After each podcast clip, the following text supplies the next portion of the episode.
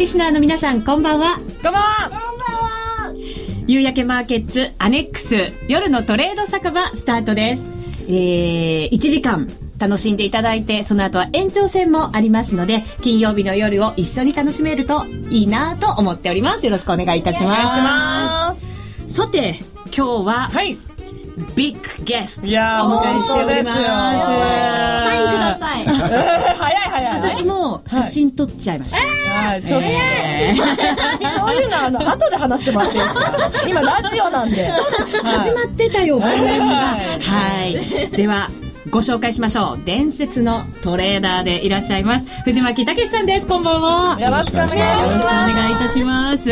すごいですよ。もう張り切ってセーター脱いでくれました。ね。今日はもうやる気満々ですから藤巻さん。生脱ぎ巻き。生脱ぎ見ましたからね。ユーストリームをご覧の方々も見たと思います。はい。え今日はこんな雰囲気でお伝えしていきたいと思います。お笑いコンビのブルマと、ブルマと、ブルママののミッシェルとミカちゃんです。よろしくお願いいたします。よろしくお願いします。今日あの藤巻さんが来られるのにあの私たちがいいのかな一体っていう。すいません本当。初心者からバンバン質問させていただきますのでよろしくお今願いします。日はそんなこう、ようこそお越しくださいましたの意味も込めて衣装なんですよね。そうなんです。ねそうなんですよ。ちょっと今日はあの現場入ってきた時に、あのピリッとしてたんであの皆さんねゲストの方が来られるからああのいつもはこう緊張感はねああの女の子だけでわーってやったりしてるので緊張感があったので、うん。はい、楽しみと思って。うんそうなんです。あのいつも番組を盛り上げてくれている二人なんですね。今日も盛り上げていただきましょう。ハードルが上がった。上がったでぜ。さて今日はですね伝説のトレーダーは見たトレードの世界の天国と地獄と題して1時間お送りしていきたいと思います。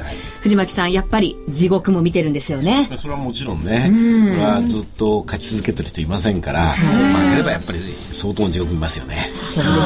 でも天国も見られた天国をより多く見てなかったらば、十何年間も業界にいられませんからね。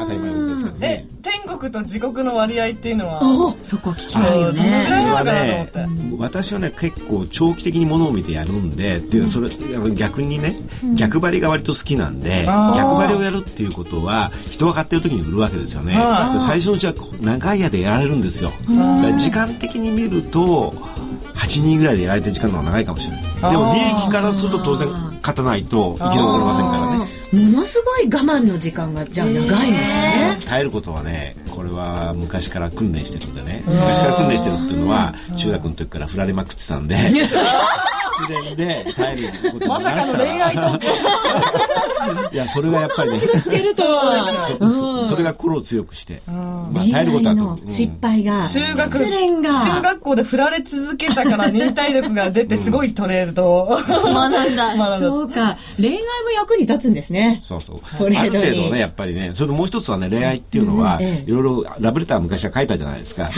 メールなんてなかったですもんね。でねまさに遂行を重ねて書くわけだけれども、その時は相手がどう思ってるかを一生懸命考えなきゃわけですよ。マーケットもねちどういうふうにみんなが考えてるかなってことを必死で考えて書くんでやっぱり恋愛っていうまああのつながるんですよね。一緒に振られては対に。ねじゃあブルマは恋愛が充実してないからうまくいかないんですね。そういうことになるぞ。それはいかんな。もっと潤わなきゃいかんな。そうですねうちさんに言われたくないよそんな干からびてるみたいに言うな。でもやっぱり同じですよね。人間が作り上げていくものというところでは、マーケットも恋愛もやっぱりつながってくるのかもしれませんね。そうそう。あの心理心理学ということではね一つ共通点ありますよね。なるほど。今日はもう人間、えー藤巻武をですね、はい。前面に出していただいてお話を伺っていきたいと思います。はい。そして忍耐力もつけているということですから、リスナーの皆さんご安心ください。いろんな質問いただいても多分答えてくださると思います。はい。大丈夫ね。そう、いろんな質問を寄せていただければ、あの、どんどんぶつけていきます。責任を持ってぶつけていきますので、えーたくさんお寄せください。ブログでも構いません。またツイッターでも構いません。ぜひ皆さんのご意見、そして質問など、えー寄せていただければと思います。こんばんは、今晩もよろしくお願いします。という挨拶入れてくれています。ますこの人が藤巻さんなんだって。そうですよしみじみと、ね味わってくださってますよ。すね、生ですから。そうです。本当に。私たちもさっきその言葉言いましたからね。生藤巻。藤巻さん。今日は藤巻さんと共にお送りしていきたいと思います。はい藤巻ワールド全開でございます。さあ、そして FX プライムの選べる配慮をもっと楽しむためのコーナーももちろんあります。今週の、えー来週の選べる配慮を読む上でのヒント、高野康則さん登場いただきますので、えーぜひそちらも参考にしていただければと思います。ツイッターや番組ブログでご意見、ご質問随時受け付けておりますので、ぜひ皆さんお寄せください。それでは番組スタートです。えそれではここからは改めまして、藤巻さんに伝説のトレーダーは見たトレードの世界の天国と地獄と題してお話しいただきたいと思います。よろしくお願いいたします。よろしくお願いいものは後に取っておいて。そうですね。ねやっぱり地獄から、それはもちろ ん。ね、聞いていこうかと思うんですけれど、うん藤巻さんってでもそもそも債券のトレーダーでいらっしゃるんですよね。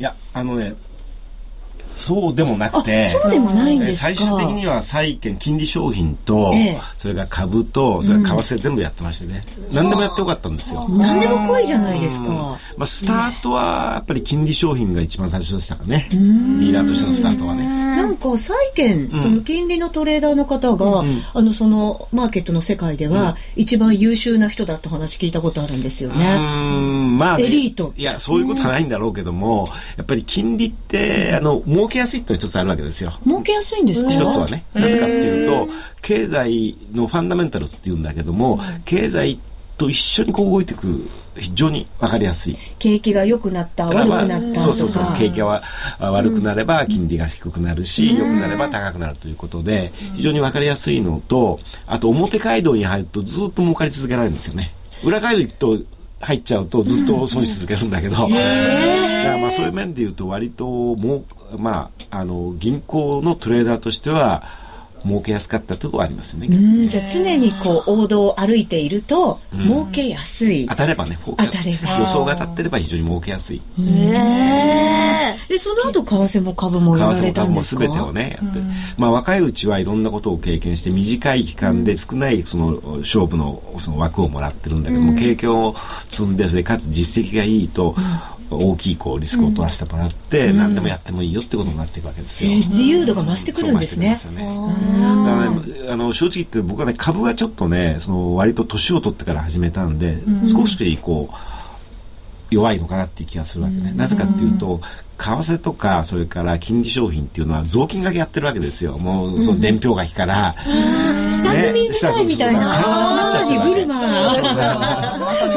体で分かっちゃってるんだけど、だけど、株はね、偉くなってからやっていいよっていうふうにあったから、本当のこう、体がよく分かんないわけですよね。体がこう、か分かんないわけ。だから、ちょっとね、時々こう、躊躇することもありましたよね。ああ、なるほど。なんか順番ってあるんですか？やっぱこっから始めた方が入りやすいっていう。それはないね。ない。まあ偶然その僕もサラリーマンだったわけですから、はい。お前は金利だって言われて金利から入ったんで偶然そうなっただけの話ですけどね、でも、為替やるにしても、金利のやっぱりそういう知識は必要だし、非常に必要ですね。もちろん株の知識も必要でもちろんすよね。ですね基本的にやっぱりあと日本経済がどうなるかってことを見てね。がまあ為替だとそのアメリカの経済とか、ユーロだったらユーロの経済どうなるかってこともきちんと分かってないと、ぱり長い目で見ると儲かんないよね、うん確かに。なんか為替でその時経済指標でこれ良かったからポンって動きますけど、結果でもトレンドというのは、その景気ファンダメンタルズから来ている。そうだからやっぱりね、ある程度きちんとしたそのファンダメンタルズを分かってないと長い目で見るとトータル損しちゃったってことになるんじゃないですかね。なるほど。でもこう自由度が増していてリスクも取らせてくれるっておっしゃってましたけど、どれぐらいの額でトレードしてたかってちょっと知りたいよね。やっぱ伝説だから、そうなんですよ私たちみたいに1000円とかじゃない思うんだよね。そうですよ。うんあのね、昔、ちょっとまあ他の曲なんだけども、はい NHK のテレビで、1日50億円を損した男っていう特集が、なんか元旦にあったそういう番組があったの。はい。それを、そのテレビ番組を見たね、僕の部下が、私の部下が、あ、藤巻さん、ついに NHK に出るですねって言ったわけですよ。1日50億円を負けたっていうのは、結構ありましたよね。結構あったんですか、でまあ、あえて言うならば、ええ。それ以上に儲かった時もあったから生き延びたわけです。さっきの話じゃないけど。一日50億円負けるんですか、でもそれ以上も勝つことがあるんですか？だこれうんっていうことは、動かしてた額は50億ってことはないわけじゃないですか。ちろん全然違いますよね。さらにもっともっと大きいうん非常に大きい額ですよね。ちょっと藤巻さん日本動かせるんじゃないですか動かしてたと思う。そんな動かした丸の数多すぎてわかんないよね、これ。1、2、3、4、5。でもわかんないみたいな。子供かいや、本当に。でもねその50億とかいうね、金額どういう金額ってあんまりわからないかと思うんですけど、例えば今日日経新聞の朝朝刊でね、あの、純利益って企業の純利益が報告になってるわけですよ。で、例えば三菱じゃないや、えっと、伊勢丹、三越伊勢丹伊勢丹三越、あそこの1年間の純利益が確か160、ちょっとはっきり覚えてないけど、160億円とかいうふうになってるんですね。一年間のね、純利益ですよね。で、僕らの、だから、それと同じところで、まあ、1日50億やらせたりするわけですよ。伊勢丹の利益の3分の1を1年。だから負け続けてる時なんか、まだ私がまだ支店長になる前の時に、外国人の支店長が、お前、東京支店潰す気かって怒られることありますけどね。潰しちゃうような額なんかでしちゃいますよね。ねえでも藤巻さんは東京支店のその半分の売り上げを上げたぐらいのモルガンの。そういう伝説もありますよね。伝説があるんですけど。確かうーんとね、いや、はちょっと違って、まあちょっとこういうことでちょっと、あの、まあそう言われちゃうとちょっと修正させていただきたい。はい、バシッと修正してください。うん、アジア、アジア全体のモルガンの百何十パーセント稼いでましたよ。だからだからそれ他のところでやっぱりコストが。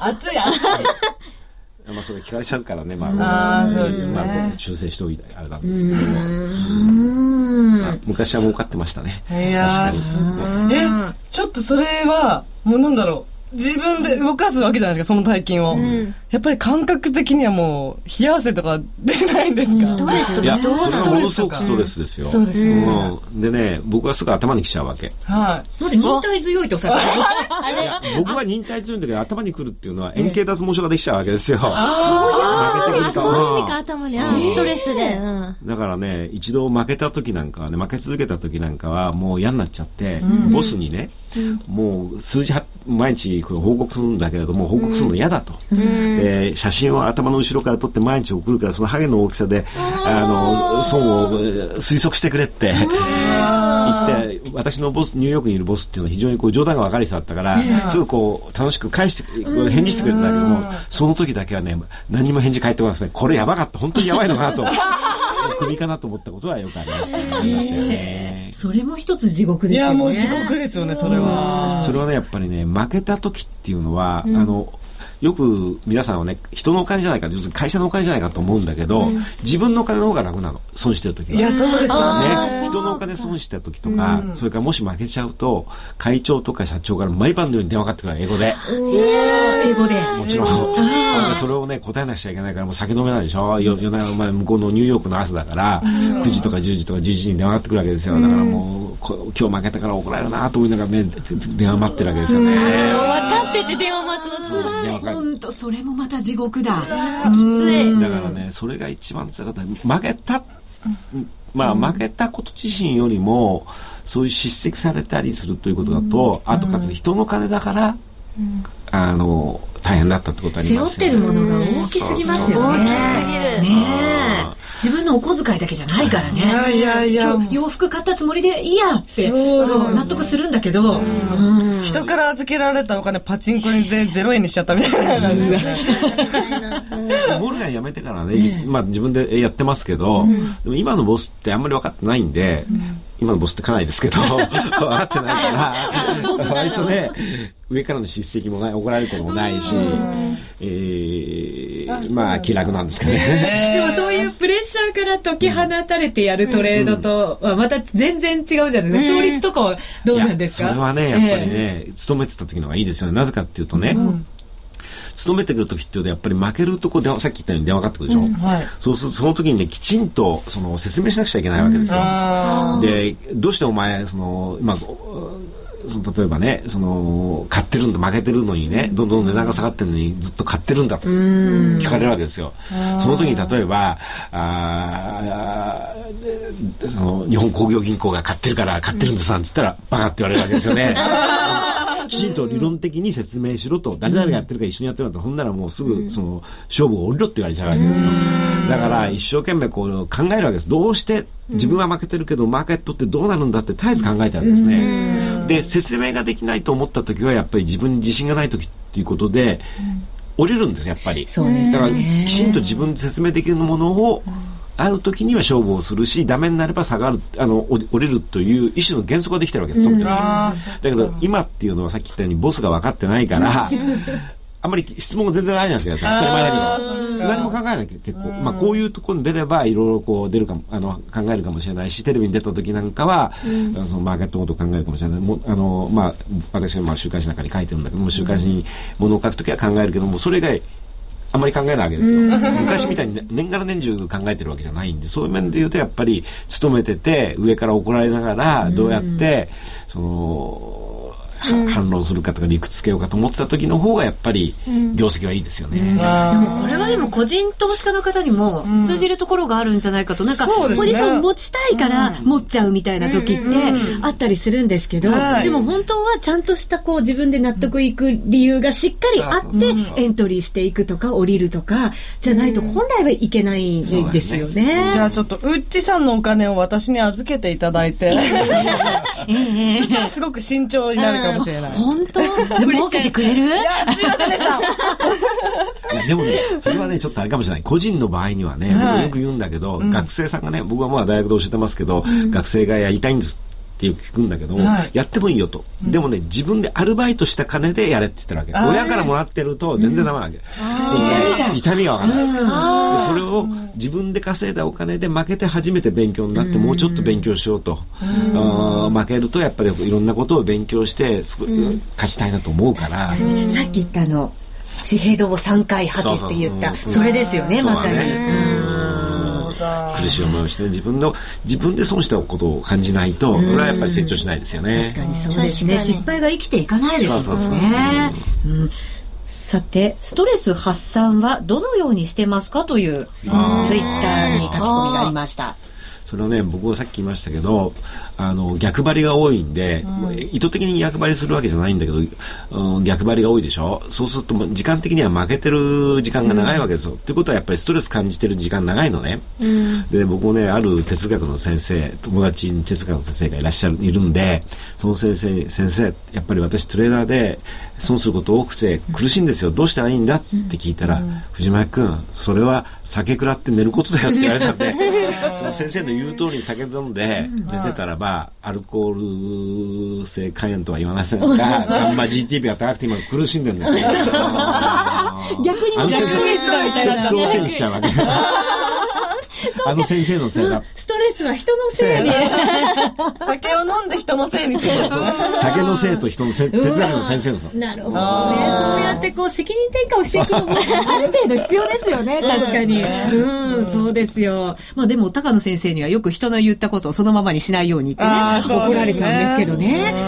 うん、なかなかでもトレードって自分に責任をやっぱりこう、ねね感じなきゃいけないものですもんね。うんでもそうやって苦労もしながら、山ほどの天国も見てきたんじゃないかと思うんですけど。あのね、天国はね、それはね、やっぱりね、その、う儲かった時って、自分のお金ですね会社のお金なんだけど、やっぱり自分が考えてきた通りのことがで、で、儲かるわけなんで、自分の予測が当たったっていう、そのこの快感はないですよね。あー。金額がいくらじゃなくて、うわ、当たったぞっていう。うん。で、やっぱり僕らは、あの、記録残したいと思ってるんでね、これちょっとあんまりあれなんですけど、僕は2000年にモルガンを辞めたんだけれども、実は1900、前の年に辞めようと思った。でね、辞めようと思ったんだけども、その、えっと、1999、まあ、実はもうちょっと言っちゃうと、モルガンのその通信簿っていうか成績表っていうのは12月から11月なんですよ。本当は1月から12月だったんだけども、そうしちゃうとボーナス上げちゃうと12月誰も働かなくなっちゃうっていうんで、会長がね、ボーナスの、そうそう、成績の期間を12月から11月までで評価をする。それでボーナス出すよって話だった。で、1998年の12月に、私は一月で自分の記録というか、モルガンの記録でもある金額儲かっちゃったわけですよ。でその金額で儲けた後、ニューヨークにいるボスはもう出てくるなって言ったわけ僕に。もう11ヶ月遊んでろ。なぜならば、その金額であると、もうボーナスは会長と同じだ。で、会長よりも我が社の場合にはそれ以上もらわないっても一種の原則があったから、それ以上儲かっても、きボーナス何も増えない、で損していけば減ってっちゃうんだからお前もうやるだと、や何にも出てくる必要ないで僕の成績が落ちればそのニューヨークにいるボスのあれも一応まあ下がっていくわけですからもうお前出てくるなう触れるなともう触れるなとそのままでいいとそう。で、ニューヨークのその会長のボーナスっていうのは、まあ、よくご存知だと思うんですけど、日本の会長よりもよっぽど高いわけですよね。桁がすごい大きいわけですよ。どれぐらいもらえるんでだろう、そうそう。まあね。それを、あるんですけど、こいやいやいや、それはちょっとまあ。出、しましたよ。ここ大人で。突っ込まないように。それを、だからやめようと思ったんですけど、やっぱり僕はつやり続けたくて、僕はその記録を作りたかった。その何倍もあって、将来絶対モルガンのトレーダーでは、あの、破られない、その記録を作りたくて、ず伝っとや作りつやり続けた、そしたら残り11ヶ月で全部マーケットに利益をお返ししちゃったわけですよ。あれあれあれあれねだから、そのものすごいボーナスがパンになったわけ。だからこれ絶対 Wi-Fi これ今日聞いてないと思うから知らないですけど。だけど、まあね、まあそういう、その、それこそまだ天国から地獄行っちゃったけど、ボーナスボーナスなんですけど10ヶ月間遊んで暮らせま11したよヶ月ね、本当11は。間あそこからものすごいそのボーナスの土地ももらえたわけですよ。長らしたら世界一周旅行ですよねいや、もっとね。あーもっと 宇宙旅行かもしれないけど。宇宙旅行 まあ、それはいいんだけど、それはね、だけど、まあ、あえてね、言うならば、そういうなんか、その、貪欲さがあったからこそ今まで成功したんであって、それでじやめちゃって11ヶ月遊んでるような性格だったら、僕は成功しなかったと思うわけ。そう思って諦めざるを得ないですよね。私言ってますよ奥様。大丈夫大丈夫。どの番組に出るか今日言ってないんで来た。内緒でね。内緒で。これあのね後からオンデマンド 奥様にお送りしておきますボスに。さてツイッターに書き込みをいただいているようですね。オラは弁当代稼げればいいんだぬいや私たちもそんな。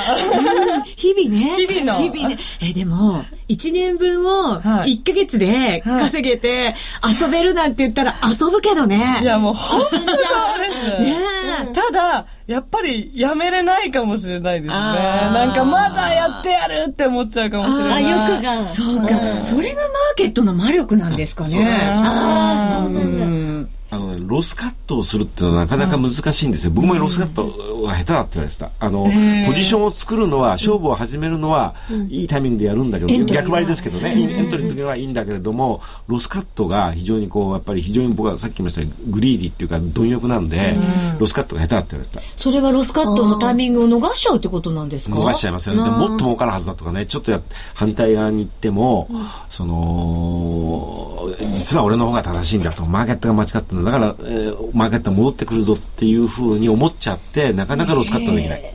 なんかでも今の話聞いてちょっと安心しちゃったんですけど、藤巻さんもそうだったんだみたいな。ですねでもね、それはね、それは逆に言うと、オプションという取引があって、オプションだとね、自分が間違ってだんだんだんだんポジションが上がってね、期限が来るとなくなっちゃうわけですよ。そういうことによって、そういうまあ自分のその性格的な弱点をマスターするためにオプションっていうものを使うと、きちんとその、まあ自動的に強引になくしてくれちゃうわけですよ、そのまあ商品自身が。ちゃんとね、こういろんな、その、マーケットの予想するっていうことも重要なんだけど、もう一つは商品をきちんとね、はい。勉強しておくと、おいいのかなというふうに思いますよね。で、僕はね、その、モルガンにいた頃、割と成功、まあ、まあ自分で言うのもあれですけど、かなり成功できた、非常に満足のいくサラリーマン生活を送れたんだけども、それは二つあって、一つは予想が当たってたからずっとね。二つ目は、その、いろんなデリバティブという商品を知ってたから。この二つですよね。で、辞めた後ね、なかなかうまくいってないので、これはね、商品はね、うまく、非常にもうプロな、プロなんだからもう誰よりも知ってるんだけど、予想が外れてたね。だから両方ないと、両方ないとダメですね。だから勉強して予想と商品を勉強するってことが重要ですね。俺は成功しないな絶対そこでやめるって。藤巻さんでもそんなことしちゃうんだなある意味伝説。確かに、掛け声になっちゃった伝説っていうのはすごいかもしれない。もったいないって声も、俺らと同じ。いや、でもそれを笑顔で喋りながらそれで勉強になったって言って藤巻さんがすごい素敵ですよね。私絶対毎日言ってますよ。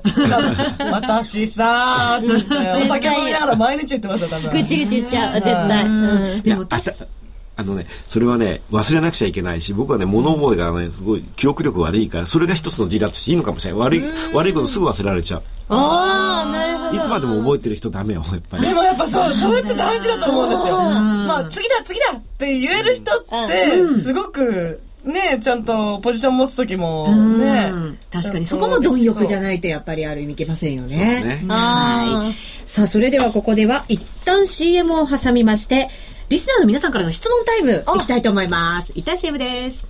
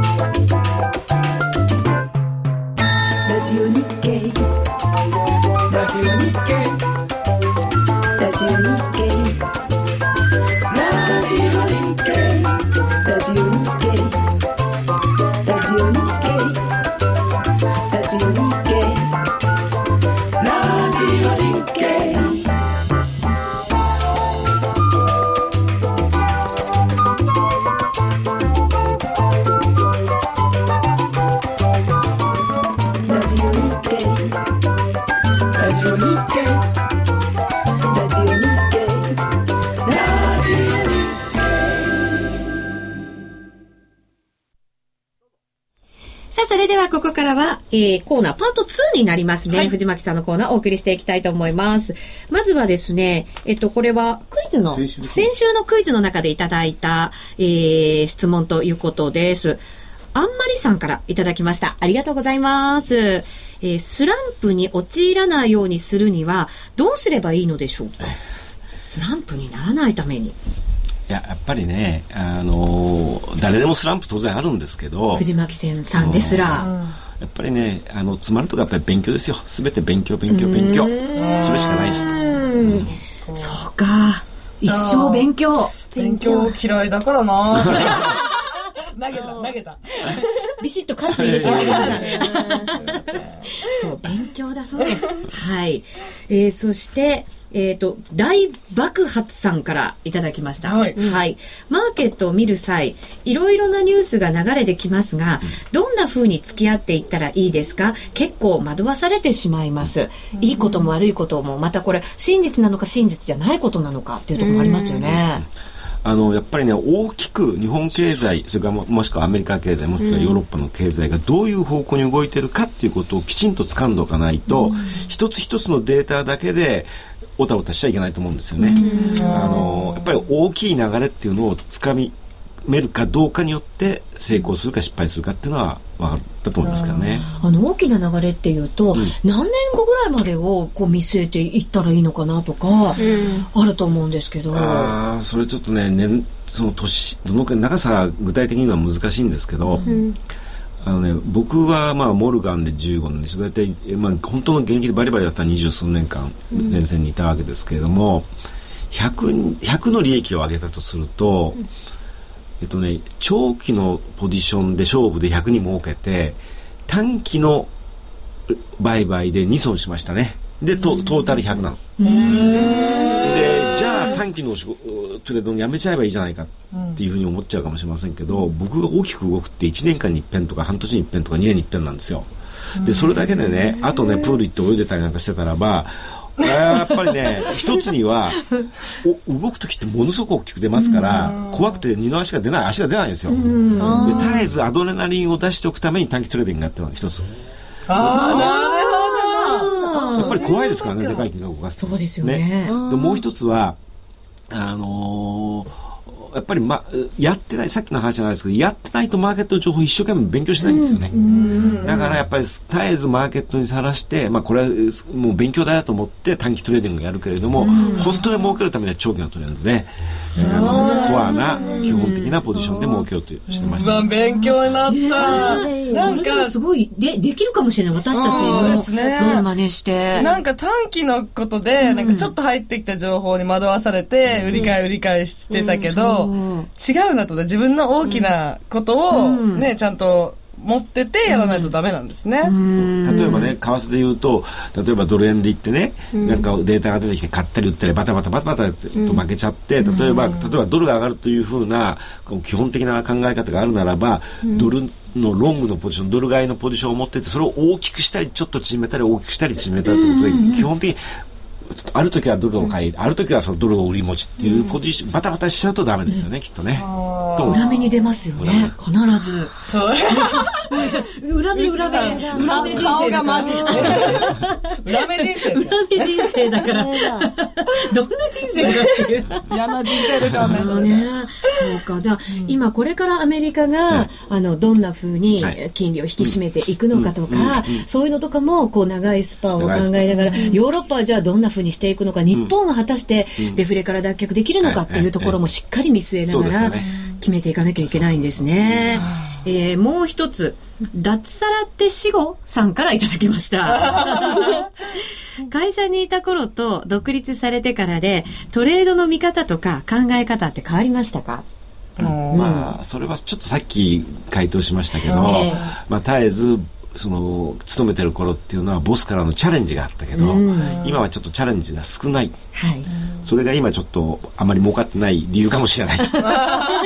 講演会なんかもねよくねあのやり、ま、僕はやってるんですけど講演者って多くの場合の方は質問嫌いなんですよだけど僕質問大好きなのね。今日もね、たくさん、あの質問大好きってその要するに経済的な質問なんですけど、うん、その時に自分でねやっぱりほら、あのー、長いこといるとうまく答えちゃうんですけど、うん、うまく答えられても、あ、これちょっと自分で自信ないなと、うまく、お客さんの質問についてごまかしてるなと分かるじゃないですか。うん、やっぱりここ弱いなと分かるわけですよ。そうするとやっぱり勝負降りるわけ。だからボスがチャレンジしてこない分お客さんからのチャレンジを受けて自分でこう理論構成してこれできるかやっぱり全て理論ができるかどうかですよ。自分が持ってる勝負していることについてきちんと説明できるか理論的に説明できるかできなくて、例えばさっき言いましたけど誰々が買ってるから一緒に買うとかねあの人が言ってるからやっぱりドルは下がるだろうとかそれは全然ダメですね。やっぱり自分で納得のいく理論的なものを考えるそれで勝負しなくちゃなんですね。じゃあ藤巻さんのトレードがうまくいくように私たちもどんどんプレッシャーをかけながらどんどんしていけばいいってことですね。これねなるほど。チャレンジが好きですね。はい。えー、ソロスから契約を解除されるきっかけになった失敗談、はい、失敗談をしてくださいと、はい、そういうのあるんですか？ツイッターに寄せられた僕はね、モルガンを、まあえっと、三井信託銀行という信託銀行でトレーディングを始めて5年間やって、それからモルガン行って15年やってその時は全然失敗なしだったんですよ。負けなしだったんだけども。でソロス行って初めて負けて6か月で契約解除だったんですけどね。でそれはさっき言ったようにそのモルガン時代っていうのはデリバティブを駆使して要するに商品を知っていてかつ予想が立つたわけ、うん、でソースに入ったらデリバティブは知ってたんだけど予想が外れてたんだね。やっぱ簡単なことは。で契約解除になったんですけど。ただねこれはねあの、まあ、もうちょっとバックグラウンド言うと僕はそのソロスに入った時というのはドラッケンミラーとニッという人とニック・ロディッツという二大巨頭ファンドマネージャーがいたわけね、うん、よくソロスっていうと英国中央銀行に勝った男って言われて、はい、ソロスがすごい人のように、まあ、思ってらっしゃるかもしれないんですけどもソロスってやっぱりすごい人だと思う。それなぜかっていうとやっぱりお金の提供者であるし広告塔であるし、うん、ものすごくいいおじいさん。僕に言わせるとね。で僕が入った頃にはもう70%の時間をあのハンガリー中心なんだけども寄付団体で働いててトレーニングの全然来てないんですよ。で人格的にはものすごくいいおじいちゃまなの、だけど本当で勝負して勝ったのは僕はドラッケンミラーだと思うんですね。ドラッケンミラーが、その、うん、彼のソロファン、ソロスのお金を使って大きく勝ってる。うん、ということで、まあ、ドラッケンミラーっていうのはすごく世界的にも、まあ、すごいトレーダーです。うん、あとにクロディって二人のすごい人がいるんですけど、IT バブル崩壊で、まあ、彼ら二人が僕を引っ張ってくれたんですけどね、ソロスに。彼らはやっぱり IT バブルの崩壊で、やっぱり業績悪くて、ソロスで、あの、まあ、辞めたわけですよ。はい、でその時に突然その巨大そのリーダー2人がいなくなっちゃったんで、ソロスファンドにロスカットリミットが突然出てきちゃった。ちっちゃい金額なんですよ。だからそのうちのところはね、僕はね、そのできた途端に、その100%だとすると、95%ぐらいのロスまでいっちゃってたわけですよ。それまでロスリミカットリミットなかったから、10になってたら突然100で終わりだって言われてきた。これであと 5, 5しかないんですよね。これどうしようかと思って。ここでカットすると5しかも取れ、バッファーないから何もできないじゃないですか。で、しょうがないから、ね、無視してやろうと思って、まあ、もう首切られたら首がいいやでもこの時はね、僕覚えてますけど、前の日にそろそろやっぱりいい人だったんだけども、電話かかってきて、僕はあの時ね、えっと、日本の国債を売ってたのかな、金利上がると思って。で、そろそろそうだったんですよ。で、前の晩に、実は、あのー、お前今日国債を買い戻せと。明日、俺は国債を買い戻すと。ポジションを売る、勝負を売るから買い戻すと。まあ、俺がっていうよりも彼の部下がやらせると。なんで、俺は、私はあなたを失いたくないから、先にやってロスカットきちんとその、うん、先にちゃんと買い戻しとけよと。うん、彼らが買い戻したらもっと値段がボーンと上がっちゃって、すぐこうロスリミットにぶつかっちゃうから、お前今日中にやっときなさいよって電話かけたんだけど、僕はソロスが動いたって大したことないと思って、そのままほっといたの。そしたらやっぱり、やっぱりすごかったんで。僕は何もしないうちに売りポジションで彼が買い戻したもんで、なんかボーンと上がって一発でこうロスリミットに抵触しちゃって、で、はい、さよならですね。You are fired って言うんで、とは言わない、そこまでロスじゃないんだけども、残念ながらって契約解除ですよっていう、あの、貴重なるサイン入りの、あの、レターもらってますから、金庫の貸しまったりから、ソロスの、この前ソースが来た時にね、その、本を出して、像でいらしてくださいって皆さんにあのあの本にサインして差し上げますからって言われたら何言ってんだ私なんか日本に一つしかないサイン持ってんだからさ。契約解除の。そう、ちゃんと金庫にしまって。書いてある。宝物それもまた伝説。そうですね。そんな感じがしますよね。はい。さあ、たっぷりお話いただきましたが、一旦 CM を挟んで、その後は高野さんの登場です。ラジオ日経の番組がポッドキャスティングで聞ける。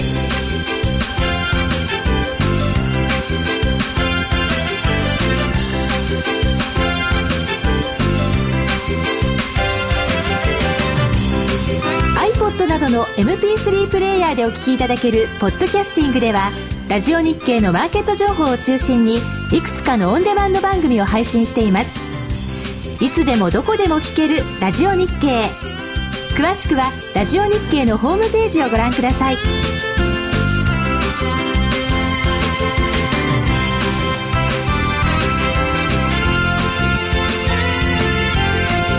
iPod などの MP3 プレイヤーでお聞きいただけるポッドキャスティングではラジオ日経のマーケット情報を中心にいくつかのオンデマンド番組を配信しています。いつでもどこでも聞けるラジオ日経。詳しくはラジオ日経のホームページをご覧ください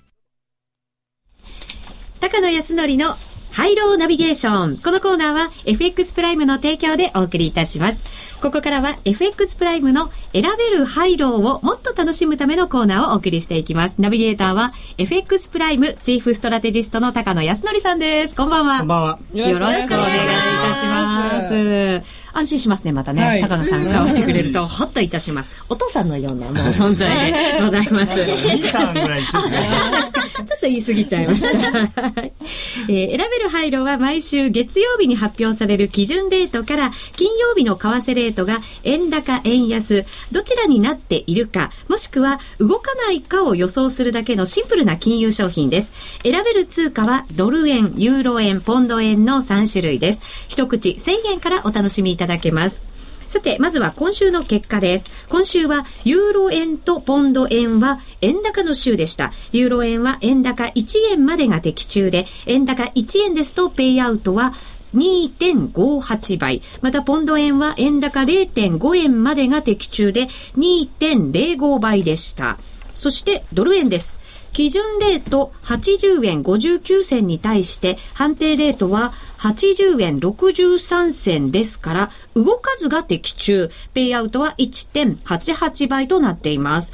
高野さん、今週の為替見ていただくと、何か特徴ってありましたか、はい今週はですね、もうあの為替というよりはあの商品相場を見てるような感じで、ああそうでしたね。結構細かいところまでですね原油とか金とか銀とかそういった商品相場の上げ下げにこう為替がこう付き合いするような感じで、為替独自の動きは全然なかったんですね。本当そんな感じですよね。ユーロだけはでもなんとなくこうまたギリシャの話とかいろんなものありましたけどね。ユーロはユーロでネガティブな話がたくさん出てるんで、えー、かなり動いたんですけれども、まあもともとあの先週の non-farm payroll の数字がちょっと良かったっていうんで、あのまあ割とおポなんていうんですかリスク選好的な動きに一回なったんですけれども、はい、そこからあのギリシャの話とかですねいろんなことが出てきて、まあ、今日はあの報復テロなんていうのも出てきちゃいましたので、あのリスク回避的な動きがわーっと広がったりとかしながらもただその中でも本当にあのそういう大きな流れの中で、えー、細かい動きは全部もう商品の動きにつられるような動きが続いてました。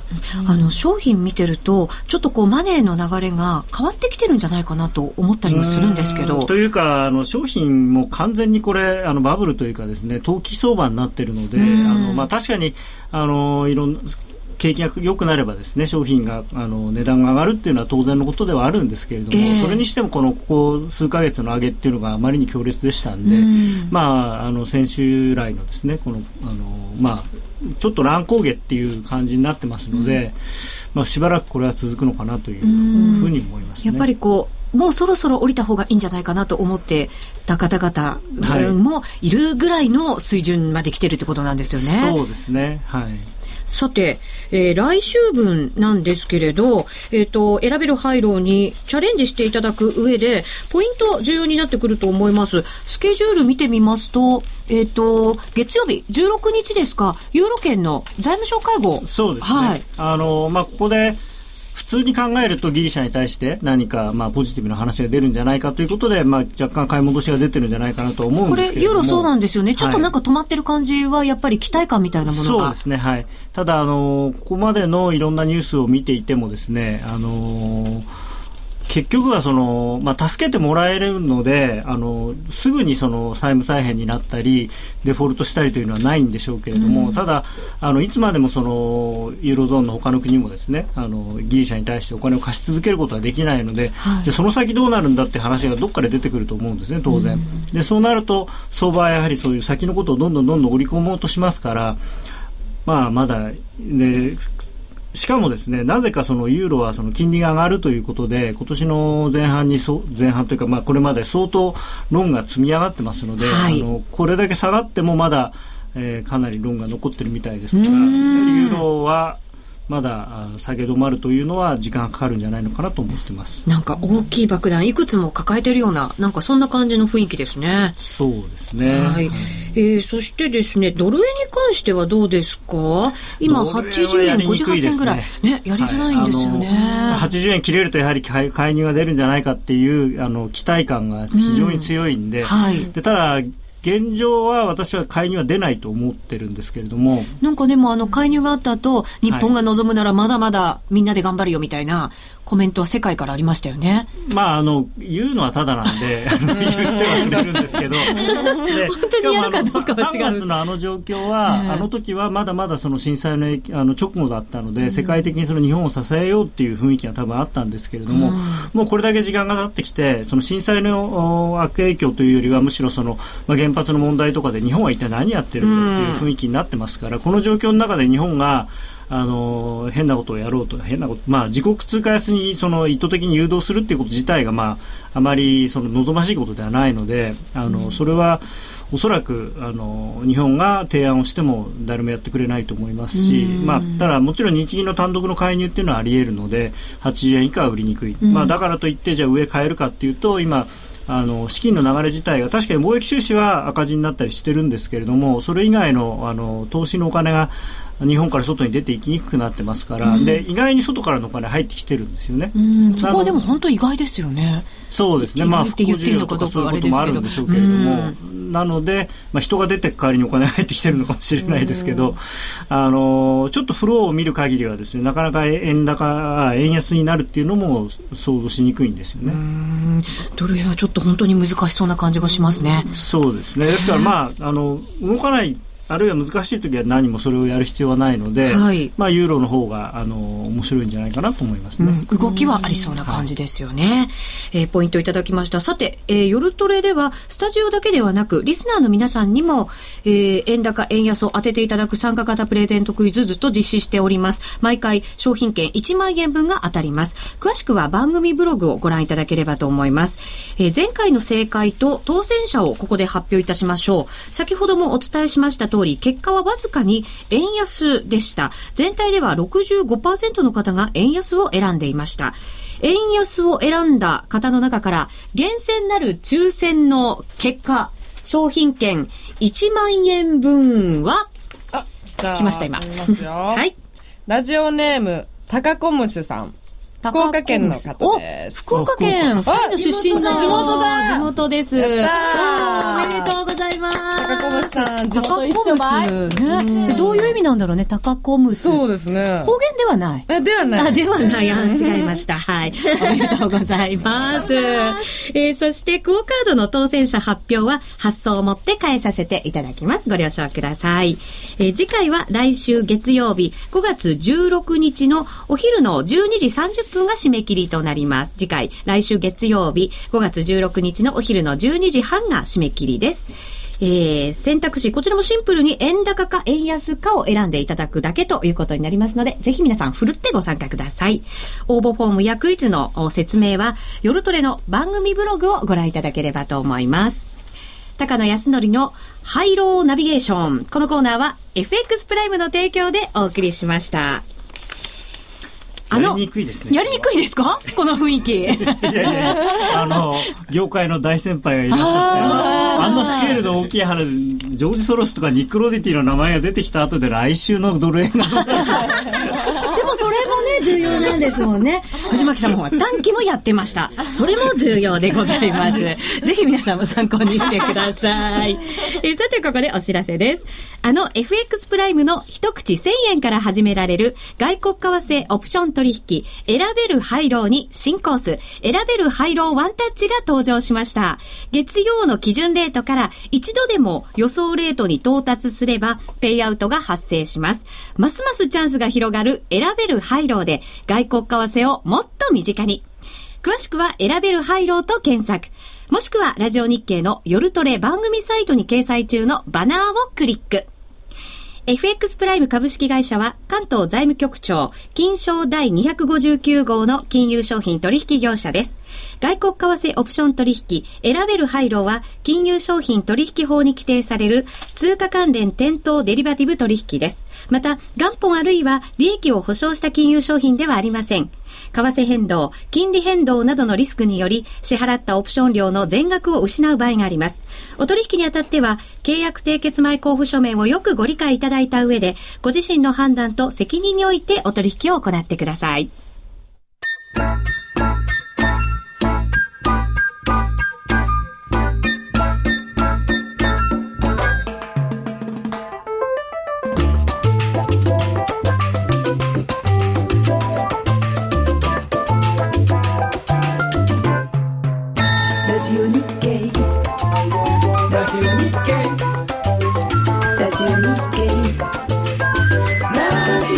て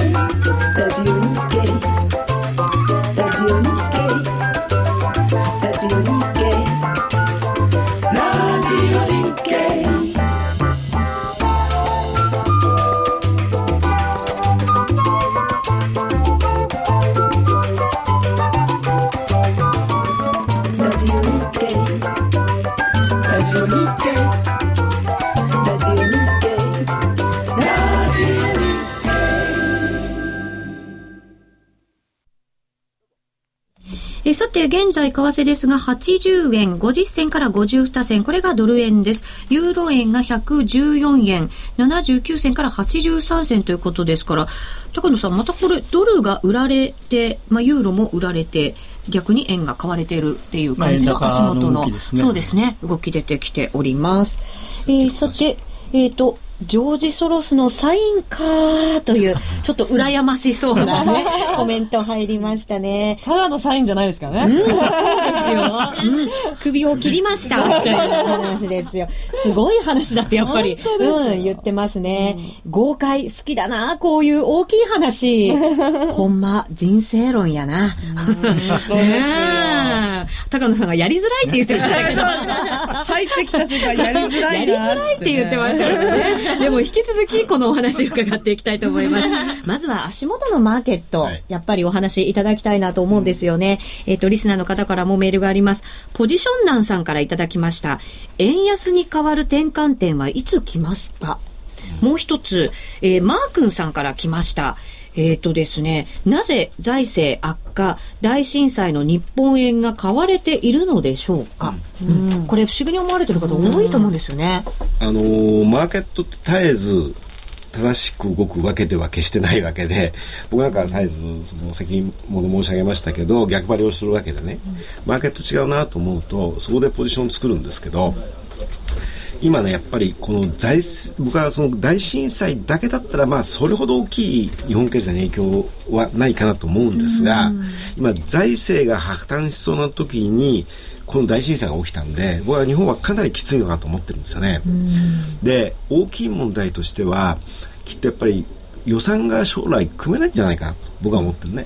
第一次の補正はできたけども第二次になると金額がものすごく第三次第四次などもどんどん金額が必要になってくるとどうやってそれをそのファイナンスしていくのかなっていうものができて、はい、まあ今国債を発行するのかとかそれ増税するのかとかいろんな話ありますでしょ。で僕はね、まあ、それはあの法人税とかあそれから所得税じゃ難しいと思うんですよね。なぜか10%上げたって、なぜかっていうと、その法人税って今年の税収見込みって7.5兆円なんですよ。7.5兆円。これきっと減りますよ、絶対。震災の前の数字ですよね。ですよね。7.5兆10%上げたって何千億ですよね。それからね、あ、7.8兆円なんだ。だから7800億でしょ？うん、10%。それで所得税の、税収見込みがその税震災前で、えーと、13.5兆円なんですよ。10%だって1兆3500億じゃないですか。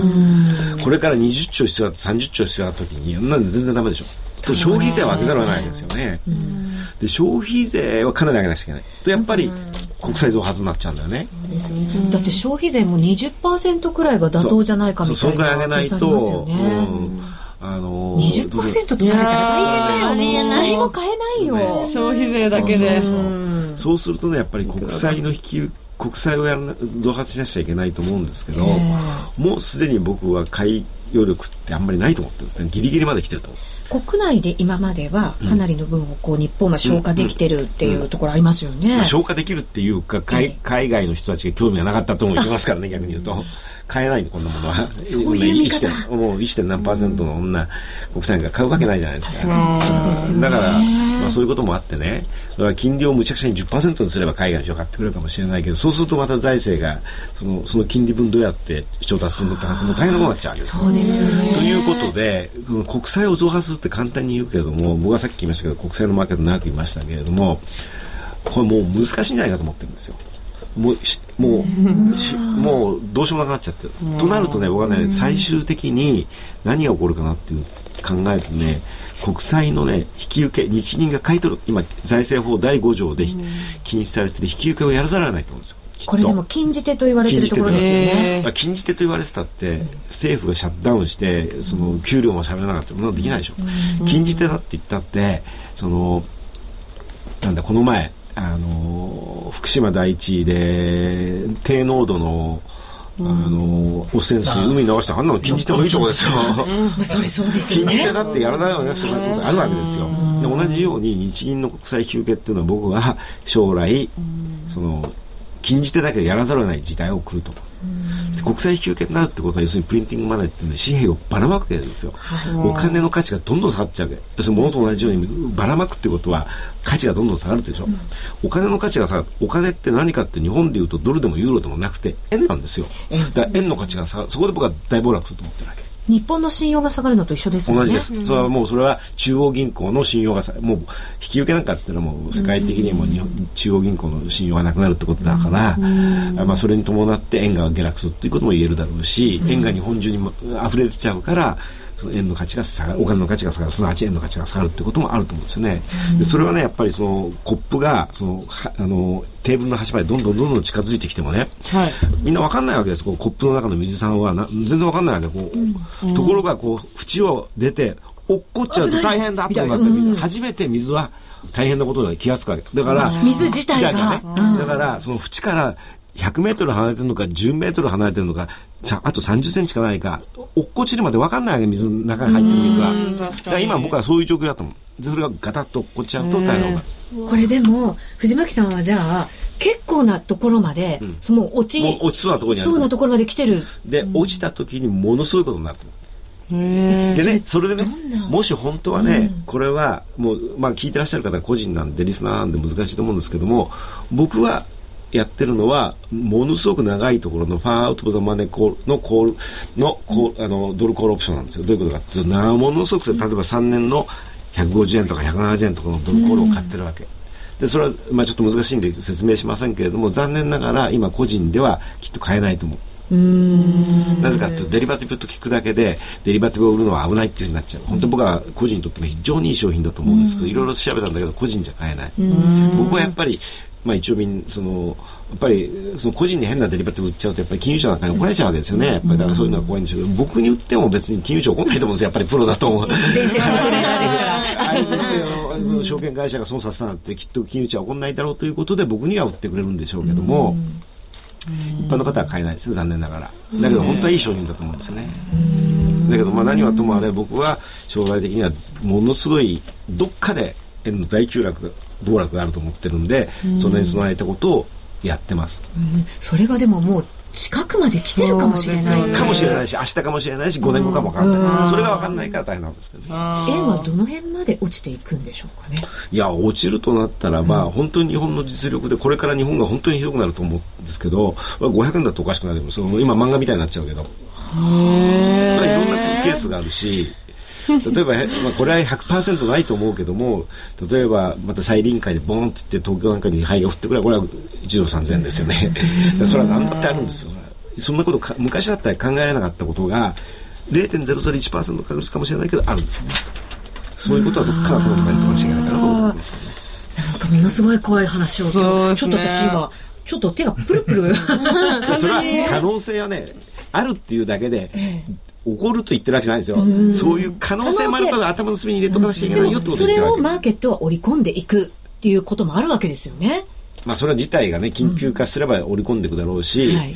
逆に言うとそのオプションなんていうのはまあデリバティブなんですけどもみんなが思ってない時っていうのはオプションっていうのは保険料とか保険料安いから、僕は安い時に買ってるとこれだけの話なんですけど、そうですね。この続きはですね、延長戦でまたお送りしたいと思いますので、ぜひ皆さん引き続きご覧いただければと思います。さて番組の冒頭でもお伝えしましたけれども、公開録音が行われます。あそうだ2週間後の金曜日でございます。ぜひ皆さん、あの、参加いただきたいと思いますので、応募が、あの、実はこの放送中に少し増えたらしいという情報が入ってきました。ありがとうございます。はい。ぜひぜひ、まだまだ足りないんです。正直に言うと、はい。足りないので、長い目で見て。そうですね。応募いただきたいなというふうに思っております。えっ、とですね、ラジオ日経の番組でおなじみの岸こと岸田恵美子記者も、えー緊急参戦いたしますので、ぜひ皆さんご覧ください。5月27日金曜日、午後7時よりラジオ日経の本社で行います。えー公開のお収録なんですが、えー為替のコミュニティサイトミンタベの会員限定ということにさせていただいております。ご了承ください。まああの今からうん、間に合うんです。そうです。ですそうなんです。今聞いたそうですね。今聞いた方はチャンスです。まだまだ間に合います。ぜひ皆さん、ミンタメに登録していただいて。テレビショッピングみたいで。何言っちゃう？はいえーぜひ皆さん詳しくは夜トレのホームページご覧いただければと思いますさてお送りしてまいりました番組もそろそろ終了のお時間となりますただし延長戦まだまだあります藤巻さんもまだまだ参加くださいますので、ぜひ引き続きご覧いただければと思います。それではラジオの前の皆さんとは一旦お別れです。さようなら。おやすみなさい。